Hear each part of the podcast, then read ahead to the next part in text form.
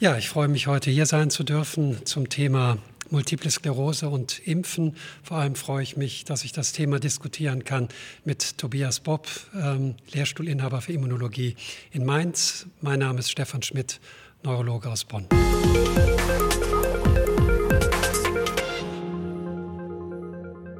Das erste Thema ist, glaube ich, von hoher klinischer Relevanz äh, und natürlich auch ähm, wissenschaftlich. Das Thema Impfen. Ähm, als Kliniker äh, fange ich mal an mit einem kleinen Fallbericht aus der äh, eigenen Praxis. Eine 30-jährige Patientin, die ähm, 2014, also jetzt vor acht Jahren mittlerweile, ähm, eine Erstmanifestation der MS entwickelt hat nach einer HPV-Impfung, danach unter einer ähm, Immuntherapie mit Teriflunomid völlig stabil war und jetzt jüngst in diesem Jahr ähm, eine zweite Boosterimpfung erhalten hat äh, im Rahmen der äh, Covid-19-Pandemie ähm, und danach tatsächlich nach acht Jahren Schubfreiheit wieder äh, einen Schub entwickelt hat. Und das ist in der Tat eine sehr häufige äh, Frage. Diese Patientin möchte natürlich von mir jetzt einen Attest haben, dass sie sagt, sie darf nie wieder äh, geimpft werden. Das wirft einfach die Frage auf, äh, Punkt eins, können Impfungen überhaupt MS äh, auslösen? Äh, ist das vorstellbar oder können Sie äh, Schübe äh, auslösen? Wie ist, das, wie ist das denkbar? Ja, vielen Dank, Stefan. Auch vielen Dank für die Vorstellung dieses äh, interessanten Falls. Ich habe das jetzt schon öfter von Kolleginnen und Kollegen gehört, dass äh, ähm, nach Impfungen, nach Triggering des Immunsystems solche Schübe entstehen können. Aber ich glaube, man kann relativ gesichert sagen, ähm, dass Impfungen selbst keine Multiple Sklerose äh, auslösen können. Da haben wir sehr gute Daten, sehr gute Evidenzen dazu. Äh, und was mich da so sicher macht, letztendlich ist die Antigenspezifität äh, unseres äh, Immunsystems und die Antigenspezifität auch der Impfung. Das hat man ja auch mitbekommen, dass wir mittlerweile sogar Impfstoffe versuchen anzupassen an bestimmte äh, Varianten von verschiedenen Viren, sodass da eben diese Antigenspezifität ja schon wenn man, wenn man so möchte, ähm, da, dargestellt wird dadurch. Warum das aber trotzdem passiert, äh, bleibt natürlich die große Frage und da muss man sich wieder die verschiedenen Komponenten des Immunsystems so ein bisschen ähm, ins Gedächtnis rufen, dass wir eben einmal das angeborene Immunsystem haben, was diese antigenspezifischen Rezeptoren äh, nicht besitzt äh, und, und dadurch natürlich durch allgemeine Gefahrensignale aktiviert äh, werden kann. Äh, da kennen wir verschiedene Toll-like-Rezeptoren zum Beispiel und all diese Mechanismen müssen wir in gewisser Weise, und da werden wir, denke ich, im Verlauf ähm, dieser Folge auch noch ein bisschen drüber reden, müssen in gewisser Weise natürlich auch aktiviert werden, dem Immunsystem eine gewisse Gefahr vermittelt werden, ohne dass äh, äh, diese Gefahr zu überschießend ist. Aber das ist natürlich sehr interessant, weil du, du sagst ja im Prinzip, dass die Impfungen gerade deshalb im weitesten Sinne unbedenklich sind, weil sie eine so spezifische Immunantwort äh, generieren. Umgekehrt ist es ja so, dass es empirisch relativ gut belegt, dass es eine Schubhäufung gibt, beispielsweise nach grippalen Infekten oder überhaupt nach Erkältungserkrankungen. Also dieser Zusammenhang ist wirklich äh, eindeutig. Gibt es denn da eine Erklärung für? Also letztendlich sind das genau die, die gleichen Mechanismen. Wenn wir von Impfungen sprechen, dann versuchen wir ja eigentlich nur unsere ja, grundlagenwissenschaftlichen Arbeiten, man muss sagen, der letzten ja, fast 150 Jahre schon fast, grundlagenwissenschaftlichen Arbeiten in Anwendungen zu übersetzen, äh, zu, zu translatieren. Und letztendlich versuchen wir eine auf natürlichem Wege stattgefundene Infektion, wenn man so möchte, bei einer Impfung nachzubauen, zu mimikrien, aber gleichzeitig natürlich Pathogenitätsfaktoren maximal zu reduzieren. Wenn man an Bakterien denkt, Toxine nicht gleichzeitig mitzugeben, aber eben ein Gefahrensignal, wenn man so möchte, oft auch als Adjuvanz dargestellt, zusammen mit einem sehr spezifischen Antigen äh, zu geben, was dann dazu führt, dass unser Immunsystem über die Gefahr potenziell aktiviert wird und dann sehr antigenspezifisch äh, agieren kann. Und bei der Antigenspezifität kommen einem dann natürlich sofort die B- und T-Zellen in den Sinn, die im Vergleich zu den angeborenen Immunzellen eben diese antigenspezifischen Rezeptoren haben und da dann sehr antigenspezifisch äh, agieren können. Und das sind natürlich dann aber auch wieder die Zellen, die wir oder die eher du und deine Kolleginnen und Kollegen im Blick haben, wenn sie die Multiple Sklerose therapieren wollen, weil die eben antigenspezifisch auch gegen ZNS-assoziierte Antigene äh, in dieser Erkrankung vorgehen. Wenn wir jetzt etwas in die Tiefe gehen, was äh, Impfungen jetzt wirklich bewirken äh, im Immunsystem. Du hast ja die T- und B-Zellen genannt, die wir ja auch äh, therapeutisch bei der MS äh, angehen. Die Frage ist natürlich, wie messen wir denn überhaupt Impferfolge? Das heißt, wie können wir denn wissen, dass das Immunsystem auf die äh, spezifische Intervention auch wirklich äh, reagiert hat. In aller Munde sind ja Antikörper, aber das ist ja, glaube ich, nur ein Teil der Wahrheit. Absolut. Also um das zu erläutern, würde ich ganz gerne, und ich glaube, da muss man gar keinen großen Unterschied machen zwischen einer auf natürlichem Wege stattfindenden Infektion und einer Impfung, mal ganz kurz die Immunantwort, die Reaktion letztendlich unseres Immunsystems auf so eine Impfung und oder auf eine Infektion skizzieren. Wenn so ein Erreger oder aber sozusagen die Spritze intramuskulär ähm, ähm, die Substanzen freisetzt, dann wird zuallererst, so ist zumindest die Theorie, zuallererst unser angeborenes Immunsystem aktiviert durch Gefahrensignale. Bei einer Infektion sind das auf natürlichem Wege mitgebrachte Strukturen, die alle möglichen Viren, alle möglichen äh, Bakterien äh, besitzen, die unser Immunsystem sehr gut auch wiederum mit Rezeptoren erkennen kann. Und diese angeborenen äh, Immunzellen, die nehmen dann Antigene auf, präsentieren die B- und T-Zellen. Die T-Zelle wird aktiviert als T-Helferzelle, kann sie dann der B-Zelle helfen, eben Antikörper zu produzieren. Aber im Fall von viralen Infektionen haben wir ja ähm, sozusagen die Problematik, dass sich äh, die Viren nicht nur außerhalb von Zellen befinden, sondern auch innerhalb äh, von Zellen befinden können, sich da verstecken können, diese Zellen als Virusproduktionsmaschinerien auszunutzen, sodass wir eben nicht nur außerhalb von Zellen Viren eliminieren müssen über Antikörper, sondern auch äh, die Virusproduktionsmaschinerien, die gekaperten Zellen, wenn man so möchte, eliminieren müssen. Und da kommen eben zytotoxische T-Zellen ins Spiel, die dann ganz spezifisch, antigenspezifisch wiederum diese infizierten Zellen identifizieren äh, und letztendlich ihrem Namen alle Ehre machen, nämlich über zytotoxische Faktoren diese Zellen spezifisch abtöten, sodass diese Zellen keine neuen Viruspartikel mehr produzieren können. Und das gleiche System versucht man letztendlich bei Impfungen zu mimikrieren. Man hat angefangen, Edward Jenner mit wenigen Viruspartikeln zum Beispiel ähm, zu immunisieren und hat dann versucht, eben Pathogenitätsfaktoren immer weiter zu reduzieren. Über verschiedene Vektoren kann man das machen, bis hin natürlich, und das äh, kennen sicherlich alle unsere Zuhörerinnen und Zuhörer, bis hin zu der äh, maximalen Reduktion von Pathogenitätsfaktoren, dass man nur noch die Peptide, einzelne Bruchstücke aus Proteinen verwendet, um eine Antigenspezifität äh, äh zu bekommen.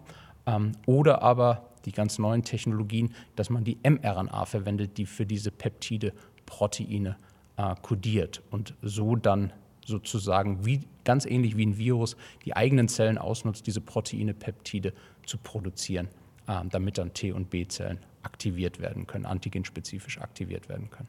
Aber wenn jetzt eine Patientin oder Patient tatsächlich wissen möchte, hat die Impfung angeschlagen, hat sie funktioniert, dann ist ja der Weg schnell zur zur Blutentnahme. Und das, was wir da ja in der Regel äh, bestimmen, sind ja Antikörper. Und äh, wie du ja gerade erklärt hast, sind die Antikörper ja eigentlich nur ein Teil äh, der erworbenen Immunität. Und die zellgebundene Immunität ist eigentlich ja fast entscheidender für die Bekämpfung infizierter Zellen. Absolut, absolut richtig. Und das messen wir halt nicht. Absolut richtig. Wir als Immunologen hätten da ein anderes Bedürfnis, noch mehr Zellen zu messen. Im äh, Laborsetting, also im grundlagenwissenschaftlichen Laborsetting, können wir das auch tun und tun wir das auch. Und ich habe tatsächlich auch viele Mitarbeiterinnen und Mitarbeiter, die das dezidierter bei sich wissen wollten. Und die gute Nachricht vielleicht vorweg ist, dass auch ich vermeintlich gesunde Mitarbeiterinnen und Mitarbeiter in meinem Labor habe, die keine gute Antikörperantwort haben, aber doch eine sehr starke zytotoxische T-Zellantwort generiert haben. Das sind aber alles Einzelfälle und man kann schon sagen, und da gibt es interessante Arbeiten dazu, man kann schon sagen, dass eine Antikörperantwort ähm, als Surrogat letztendlich für eine gute Immunantwort äh, gemessen werden kann, genommen werden kann, ähm, dass eben ähm, starke Antikörperproduktion auch indirekt für eine gute äh, T-Zellantwort herhalten kann. Wenn man es aber ganz genau wissen möchte, müsste man eigentlich neben der Antikörperproduktion auch die T-Zellantwort messen. Aber da haben wir eben sozusagen in Anführungszeichen das Problem, dass wir lebende Zellen benötigen. Den Antikörper können wir relativ einfach im Blut bestimmen, den Antikörperspiegel. Ähm, die Funktion der T-Zellen können wir nur über lebende Zellen, über lebende T-Zellen, die sich auch im Blut befinden, aber dann eben auch wieder antigenspezifisch abfragen. Und so wird es sehr komplex, ähm, auch sehr kostenintensiv, muss man dann natürlich sagen, wenn wir das für alle Patientinnen und Patienten bei dir machen äh, wollten. Und die große Frage ist natürlich auch, ob am Ende die Aussage wirklich etwas bringt, ob sie vielleicht bei einem geringen Antikörpertitter am Ende die Leute mehr verunsichern würde, als dass es was, äh, was helfen würde, weil man im Zweifelsfall ja die C-Zellantwort gar nicht gemessen hat. Ja, das äh, ist, glaube ich, wichtig äh, zu, zu verstehen und äh, auch zu vermitteln, dass eben auch die Antikörper nicht alleine ein Marker sind für die ähm, erfolgreiche Immunisierung oder Nicht-Immunisierung. Aber zu dem Thema vielleicht auch nochmal eine Nachfrage.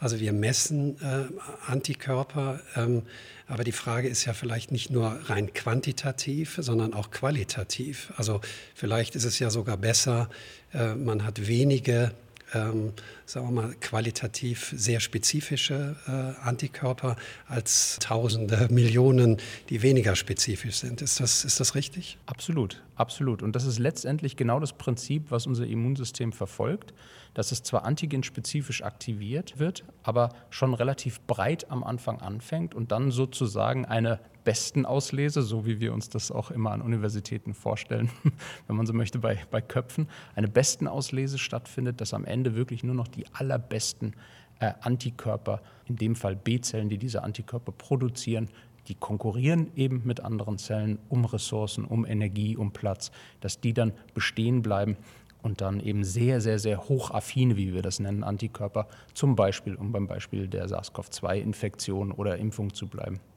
gegen das Spike-Protein produzieren. Das war eine Diskussion, die hast du sicherlich auch mitbekommen, ähm, die aus immunologischer Sicht, man könnte sagen, sehr kurios geführt wurde, weil eben durch diesen Hype Antikörper zu messen dann auch festgestellt wurde, dass irgendwann die Antikörperkonzentration im Blut, die Antikörperspiegel auch wieder abnehmen. Das ist eine ganz natürliche Reaktion des Immunsystems. Das heißt nicht, äh, dass wir keinen Impfschutz mehr haben. Das heißt eben genau, dass diese breite Immunantwort sich immer mehr spezifiziert hat und wenn die Gefahr nicht mehr da ist, auch eine B-Zelle dann eben nicht mehr so viele Antikörper produziert und letztendlich der Antikörperspiegel in unserem Blut abnimmt, aber im besten Fall hochspezifisch dann ist. Das ist auch wieder eine äh, sehr relevante, also klinisch sehr relevante äh, Aussage, weil es ja auch Tendenzen gibt zu sagen, ähm, die Antikörper gehen wieder runter, wir müssen wieder boostern, äh, wir müssen wieder sozusagen das Immunsystem auf Trab bringen. Das ist natürlich die Frage jetzt gerade vor dem Hintergrund der, der Pandemie, ähm, wie viel brauchen wir denn? Also drei Booster, vier Booster, alle drei Monate oder wie oft sollen wir es machen? Also wenn, so wie du es gesagt hast, ist es ja normal, dass es, äh, die Antikörperspiegel abfallen. Und dann können wir uns ja eigentlich trotzdem darauf verlassen, auch aufgrund der zytotoxischen T-Zellantwort, äh, dass wir trotzdem geschützt sind.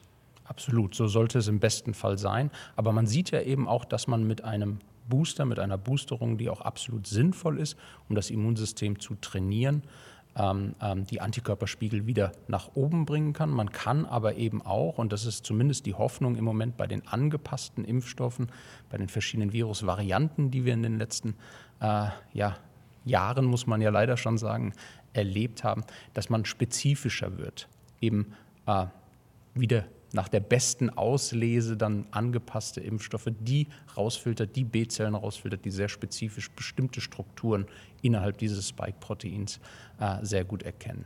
Das beantwortet aber noch nicht zuletzt deine Frage, wie oft wir wirklich boostern müssen. Und das ist eine sehr schwierige Frage. Ähm, die kann man auf der einen Seite relativ einfach beantworten und kann sagen, hohe Antikörperspiegel können erstmal nicht schaden. Aber wir haben ein Problem, dass unser Immunsystem, wenn es so spezifisch ist und wir am Ende vielleicht nur noch einen Klon haben, der stark darauf reagiert, wenn der zufällig dann eine Variante nicht mehr gut erkennt, dann würden wir entweder ihm die Möglichkeit geben, sich immer wieder zu reaktivieren, oder aber wir äh, gar nicht so weit kommen, dass andere B-Zellen, die vielleicht eine Variante viel, viel besser erkennen könnten, äh, eine neue Variante dann überhaupt entstehen können. Das haben wir Immunologen einmal äh, Antigenic Sin getauft, dass unser Immunsystem, dass die Antigenspezifität unserer T- und B-Zellen, unser Immunsystem sich so sehr auf ein Antigen im Zweifelsfall konzentrieren kann, dass es sich für andere Antigene, die sehr ähnlich sind, muss man sagen, ja, das heißt nicht, dass wir mit, gegen andere Infektionen nicht mehr geschützt werden, aber sehr ähnliche Antigene dann gar nicht mehr so sehr für Varianten interessiert.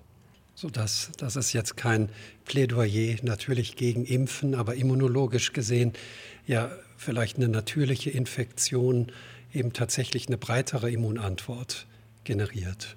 Absolut. Absolut. Da gab es am Anfang der Pandemie schon viele Evidenzen. Äh, aus England zum Beispiel gab es eine, eine, Gruppe von Personen, die an Krankenhäusern gearbeitet haben, die sich augenscheinlich nie infiziert haben, nie positiv wurden. Und man geht davon aus, allein statistisch, dass das gar nicht sein kann, dass die aber sozusagen eine, wie wir das dann nennen würden, sterile Immunität gegen das Virus haben. Und dann, die hat man sich genauer angeschaut. Man hat eine Gemeinsamkeit gefunden, dass all diese Personen, und das spricht auch wieder für die zytotoxische T-Zellantwort, all diese Personen eine T-Zell-Subgruppe hatten, die sehr spezifisch gegen eine, jetzt wird es sehr molekular, gegen eine Polymerase äh, verschiedenster Viren äh, besitzen, die also sozusagen die erste infizierte Zelle vielleicht schon gleich identifizieren und eliminieren, ganz ohne eine Impfung. Und dann die Produktionsmaschinerien nach einer Infektion in einem infizierten Menschen komplett abstellen. Die gute Nachricht ist also, wenn man geimpft ist und wenn man dann auch nochmal mit dem Virus in Kontakt war und Symptome oder keine Symptome entwickelt hat, aber infiziert war, äh, dann hat man wahrscheinlich den besten Schutz. Ja, das ist, glaube ich, eine klare Antwort. Und dies ist nur Teil 1. Das heißt, wir werden weiter über Impfungen und MS sprechen, insbesondere auch in Bezug auf Impfantworten unter bestimmten Immuntherapeutika. Und ähm, ich freue mich schon auf die nächste Folge. Ja, ich danke dir und freue mich auch.